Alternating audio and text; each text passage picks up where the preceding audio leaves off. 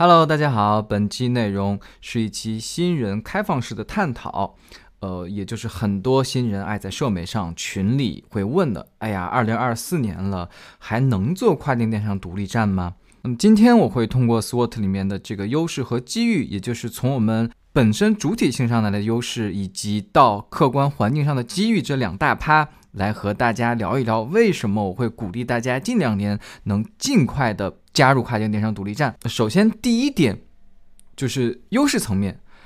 个卖是灵活性极其强的，就它能强到什么程度呢？比如说，我今天早上就能看到啊，有新闻说出海的这个三蹦子暴赚，然后立马你都看到。就是个卖啊，他就能去搭三轮车的网站，他就找三轮车的供应商，找物流解决方案，对吧？然后明天呢，我就是一个各卖，我在这个驴嫂群里面看到群友有一个人说，哎呀，卖成人暴赚的，我就开立马掉头再去找各类这个途径去去搞这个什么成人的，对吧？我再过一天，我又天天刷这个社媒，看到有什么自媒体博主天天拆解网站，我又看到一条视频，他说，哎呀，呃，什么卖卖假发，什么个单又暴赚的，我叮铃咣啷，我又开始能去立马去研究假发，虽然。这些例子是属于我个人认为属于夸张的、比较愚蠢的踩坑性的这种灵活行为，但是我想说的就是，这就个卖它能充分的在做策略方向，再去探讨这个市场，去调研市场，呃，以及包括再到整体执行时它的这种自由度，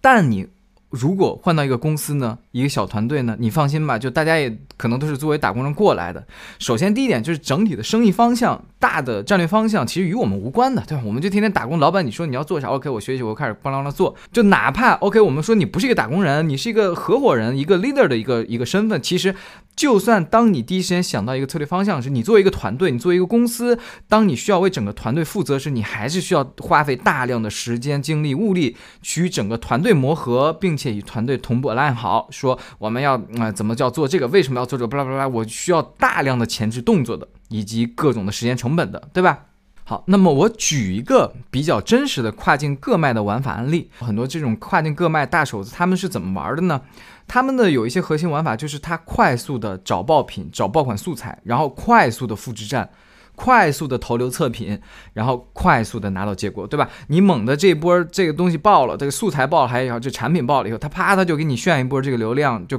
炫一个新的站，然后炫一波流量，炫一波成交，然后 OK 不行了，不行，我就立马关了，重新再搞一个新的站。那么第二个个卖的最大的优势就是我们的综合成本会很低很低。那这个行业目前其实还没有过于密集型的资本的投入，对吧？没有那么多的热钱进来，以及大多的巨头进来去制制定各种规则啊。我是说在国内，所以整个行业来讲还是比较鱼龙混杂的。我们举一个反例，比如说互联网行业，你看人才其实它的规则呀、制度都很清晰的。你只要说你是某个厂的什么规格、什么级别的人，你大概你就知道你在这个行行业里面你是什么价格，你是什么样的水平、什么样的价值，对不对？你要是说跨境行业，那就有点难的。说实话，老板其实很难有一个 benchmark 或者有一个标准去寻找对应的人才。他那个 JD 他都没法写，他怎么写？你说写的高了，写的多了，我们经常自己还吐槽说，你写你要求这么多，那你要求的根本就不是招的一个员工，你这个人人家单干自己不就干了吗？还要给你打工，为什么呢？你写的少了吧？他的确那个能力，他就是会堪忧，经验也堪忧啊。我举一个。有可能会伤害到有些人的这个小例子啊，就无所谓。就是你能经常的看到，比如说我的群，或者我们去看到别的一些社群或者网上，能看到很多人这个从业者，他会在群里面问大家，问群友一些很基础的在工作中遇到的问题。你能懂我那个点吗？就这个时候，比如我我就会挺为那个老板捏一把汗的，就是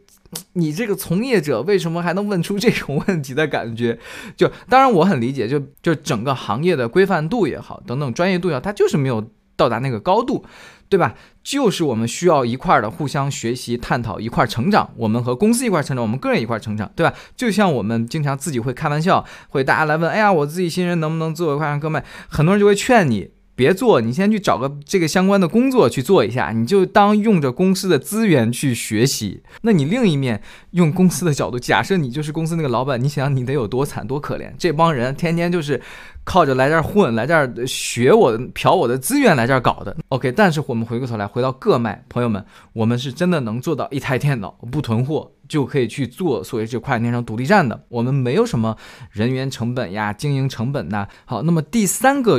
个卖的优势就是比较贴切，近几年在互联网上大家经常会看到的，说啊，现在这个打工人天天有什么内精神内耗了，巴拉巴拉的。对于个卖而言，其实我们反而会在生活层面上、精神层面上会更加的愉悦一点点。对吧？尤其是当你度过那个新人焦虑期的时候，因为我太知道新人就就会焦虑，这也是我存在的意义和目的，对吧？我就是希望写教程，分享真实的一些我自己的成长经历，来鼓励每个新手新人来度过这段新手期。但是你一定要相信我，就是如果你能度过那个所谓的新人期，那个焦虑期，你一定会进入一个比较愉悦的一个创业状态的。那为什么呢？就是我总结三个点，第一个点。就我一直强调的，就跨境电商独立站这个东西，它是具有可沉淀价值、可成长性的一个创业方向的，对吧？我们举个反例，你摆摊，你摆摊一个月和一年，说实话没有特别本质的区别，对不对？但是你做独立站不一样，你做一个月和做一年将会有巨大的差距。你的 SEO、你的社媒的粉丝、你的客户、你的数据、你的品牌知名度，它一直在慢慢的积累和沉淀。对吧？你 SU，你你你半年它可能排名第十五，你可能在第一年再再过一年，它可能就排名第三，那就天哪，那就是完全不一样的一个流量的概念了，好吧？第二点就是。为什么说很多打工人他容易产生所谓的这个精神内耗？你看吧，但凡这个打工人吐槽，他大多其实都在吐槽人，就人与人之间的沟通，人与人之间的交流啊。说这个吐槽老板的，吐槽同事的，吐槽跨部门的，吐槽甲方的。你但凡一旦产生交流沟通，就会有很多不爽的地方。这个我觉得谁都能理解。但是咱们个卖就是咱们个人单枪匹马的去打，一个人遇到问题，咱们一个人解决，解决不了的，那就是我蠢，我不行，我自己花钱花时间努力去解决就完事儿了，就是这样，对不对？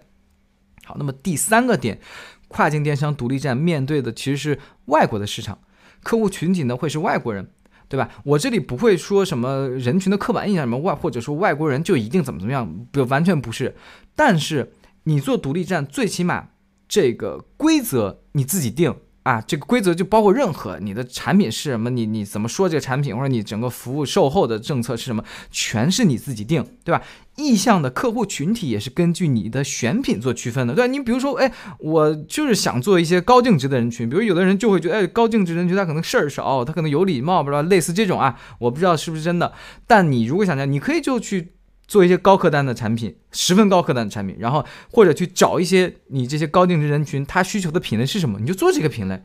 好，那么接下来我会更着重的去聊一聊，为什么我会觉得近几年是我们呃跨境电商独立站个卖更特殊的环境机遇。好，那么首先第一点就是供应链已经卷到了极致，已经变得异常异常的优秀了。优秀到我们个卖也可以轻松的获得相关的资源，对吧？就我相信这个卷，我们如果作为用户，其实也能切实的享受到这个卷的红利了，对不对？你买的产品的低价，然后你享受到的各种服务的优质，但是同样的，作为个卖，你更加能利用到这个卷，对吧？我刚才讲的这个产品，这个供给端它已经过剩，导致你的产品的丰富多样，然后价格也很友好。它这个过剩到什么程度呢？就是比如说你今天刷到一个爆品啊，你想抄袭，你看吧，第二天一六八八保证出现高仿，甚至当天就能给你出现。但是另一面，国内这种供应链的优势和卷呢，其实你也能看到正在被巨头开始瓜分了，对吧？这两年，Time、TikTok、速卖通、一六八八这个阿里系的都在密集的出现各类的大的动作。所以就是更需要我们各卖抓紧的加入，对不对？你就要趁着更多的这种啊，国内我卷不过，我就想办法能不能去尝试去海跨境去卷的这些新人来进来跨境之前，来让他们在和我们一起刮风卷的这红利之前，争取的尽快的拿到结果。好，那么第二个我认为最重要的机遇就是 AI。就二零二三年出现的最划时代的产物，就毫无疑问就是 AI 了，对不对？说实话，我一开始个人听到 AI 就挺嗤之以鼻的，因为我就咱们国内应该很多网友应该都是这种感觉，就是互联网大厂那波天天吹 AI 已经吹了这么多年了，大家也都可能偶尔能用到过他们所谓的 AI 的产品，对吧？那个小某同学怎么怎么样，就是你天天就我不知道你们用，反正我用都我都今年二零二四年了，就。AI 已经发展到这种程度了，反正他们依然我都觉得宛如智障，对不对？但是就是我真正去个人自己去体验 ChatGPT 或者 Midjourney 的时候，嗯，哇，原来 AI 是这个东西。我就这么说吧，我自己浏览器固定拼三个窗口，在我的最前端的位置，第一个就是 Google 的 Bard，第二个 ChatGPT，第三个 Shopify。你可想而知，就是这两个东西，就这个 AI 对我整个。跨境电商自己各卖，它生意的帮助有多大多大？就是我甚至已经没有办法具体去示例某一个场景了，它已经融入到我每一个环节、每一个场景。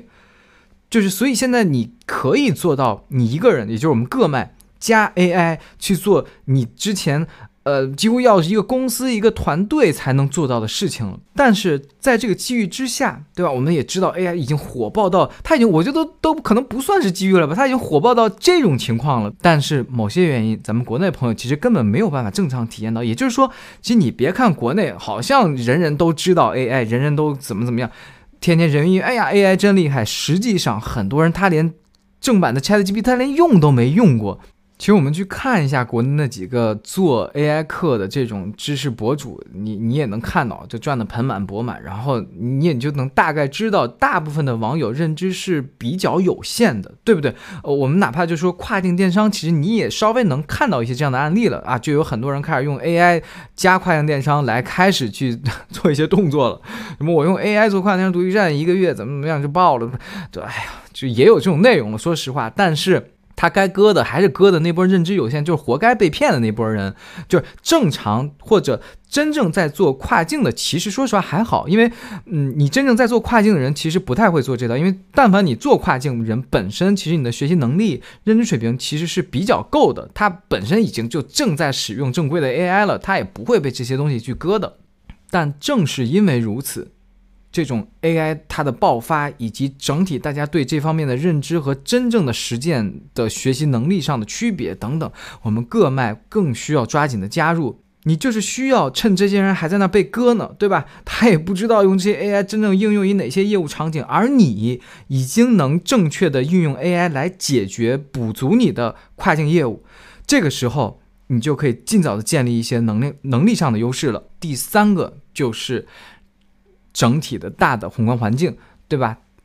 我就不展开说了。但是大家已经有目共睹了。有人说你这个真的强掰哈，环境不好，你都说成了对各卖有利了。其实就是这样，就是当一个大锤子落下来，你你看嘛，就反而你越小，它越不痛。你看一下。整个前两年、前三四年，雨后春笋般的整体国内的这些新消费品牌，一问一个不吱声，一问一个正在差不多就开倒了，对不对？因为整个前两年太容易拿到融资了，所以他们根本不需要正视自己的业务，就每天就靠融资、靠一级市场就可以去活下去，且活得特别好，对不对？但是 就近几近一两年呢？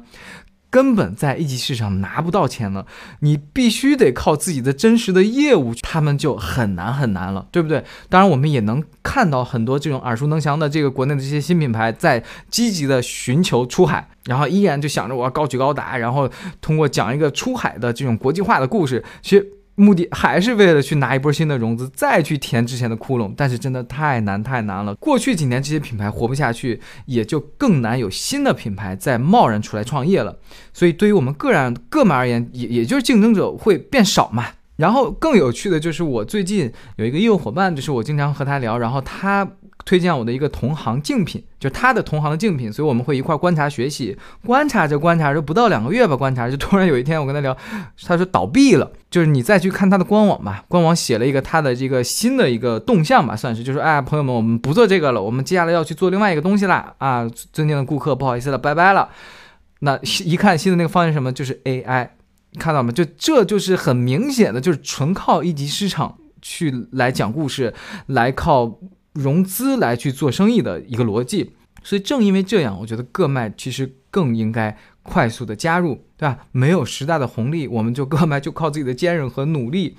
影响至最小的时候，靠我们的低成本、高灵活性、高效率来去熬死对方。从而去分一杯小小的一杯羹，呃，但凡其实我们如果说有时代红利那个东西，那不用说，我就不用在这啰嗦，因为你是个猪都能飞起来，也根本就不存在什么适不适合各卖了。整体而言，我都希望鼓励大家，鼓励所有的新人，抓紧的加入进来，和我们一起卷起来。关注李嫂，专注贝哥，拜拜。